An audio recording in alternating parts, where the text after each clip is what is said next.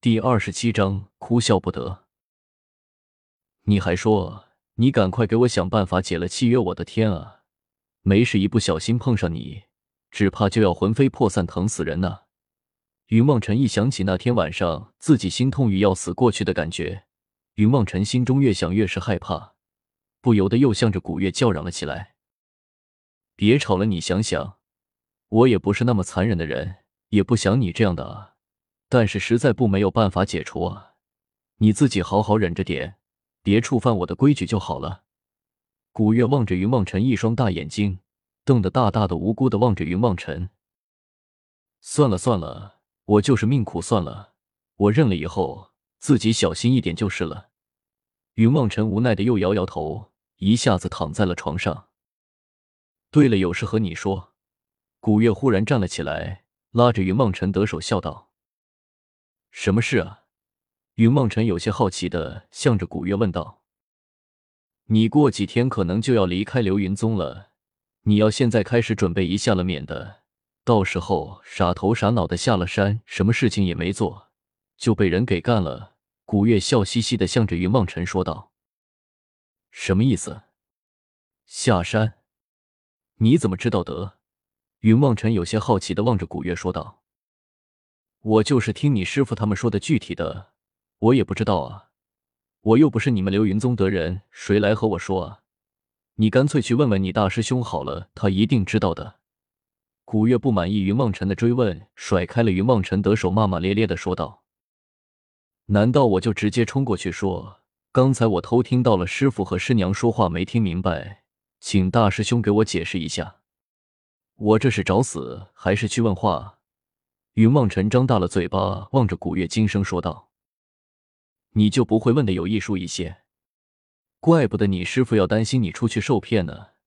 果然是智商太低，难怪让人不放心。”古月一脸鄙视的望着云望尘说道：“好吧，我去问问。”云望尘想了想，终于向着古月点了点头，说道：“恩，先休息吧，明天早上去打听一下。”古月说着，整个人又消失在了琳琅神剑之中，只留下云梦辰一个人独自呆。算了，睡吧，明天去问问大师兄。云梦辰知道，就算自己想破了头也想出来，师傅让自己下山去做什么，看看是不是很凶险。万一凶险的话，自己还是想个办法躲一下，装伤或者装残疾，都是一个不错的选择。云望尘胡思乱想着，便沉沉的睡了过去了。第二天一早，云望尘还没能睡醒，只觉得就被风问和聂小七两人连推带搡的从温暖的被窝里抓了出来。云望尘揉着懵懂的双眼，望着风问和聂小七，有些郁闷的叫道：“师兄啊，师兄，你们这是做什么啊？这么早有什么事啊？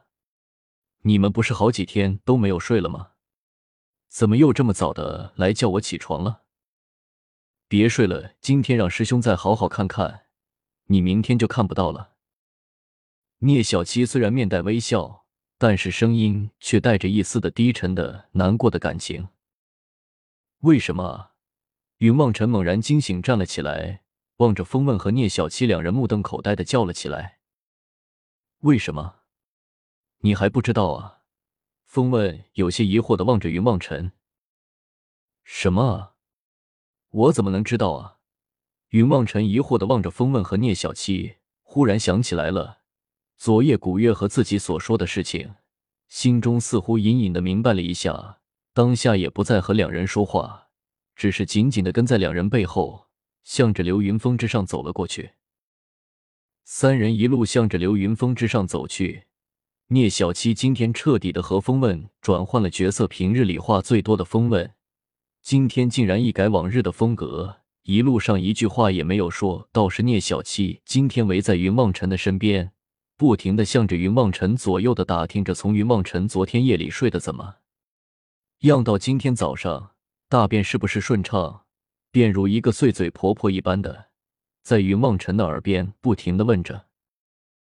云望尘越看聂小七的样子，心中越是觉得不对劲，不由得站了下来，向着聂小七出声开口问道：“三师兄究竟怎么回事？你如果不说，我就不走了。”说着，云望尘干脆一屁股坐在了地上，抬起眼来望着聂小七，一脸你奈我何的模样。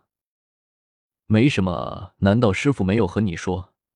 聂小七满脸疑惑的望着云望尘说道：“什么？我那里能知道？昨天一回来就被你们抓着摔了个半死，师傅也没理我。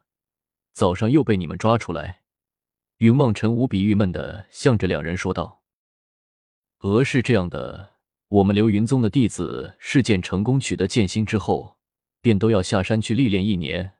我还以为你知道的呢。”聂小七低下头来，向着云望尘笑道：“啊，下山一年。”云梦尘有些好奇的向着聂小七问道：“是啊，你来的那个时候，唐茂也是刚回来。我想你太过于善良，下山之后人心险恶，我们都很担心你在外面被人欺负。”聂小七向着云梦尘开口，低声的说道：“我真的有这么不让你们放心吗？”云梦尘深深的吸了一口气，望着聂小七那一副担忧的面容，只觉得自己哭笑不得。要说风问和聂小七两人这副模样，倒是真的处于真心是对自己好，可是也未免把自己看的也太傻了吧？不就是下个山吗？那有什么了不起的？爱人间险恶，这个世间最可怕的不是穿肠毒药，而是人心啊！你自小上山，说来便如一张白纸一般，我们也是担心你啊。风问叹息了一声，望着云梦尘说道：“得了，实在不行，我下山以后找个小村子住下来，过上个一年，我再回来，行了吧？”云望尘只觉得哭笑不得，向着两人苦笑道：“这个主意不错啊。”风问和聂小七对视了一眼。竟然头对着头的开始替云望尘算计了起来。风问努力的回忆着自己上一次偷偷下山时候，附近城镇的房屋价格，叫嚣着去给云望尘租间小屋子。聂小七已经准备下山去给云梦尘租快的买些农具去了。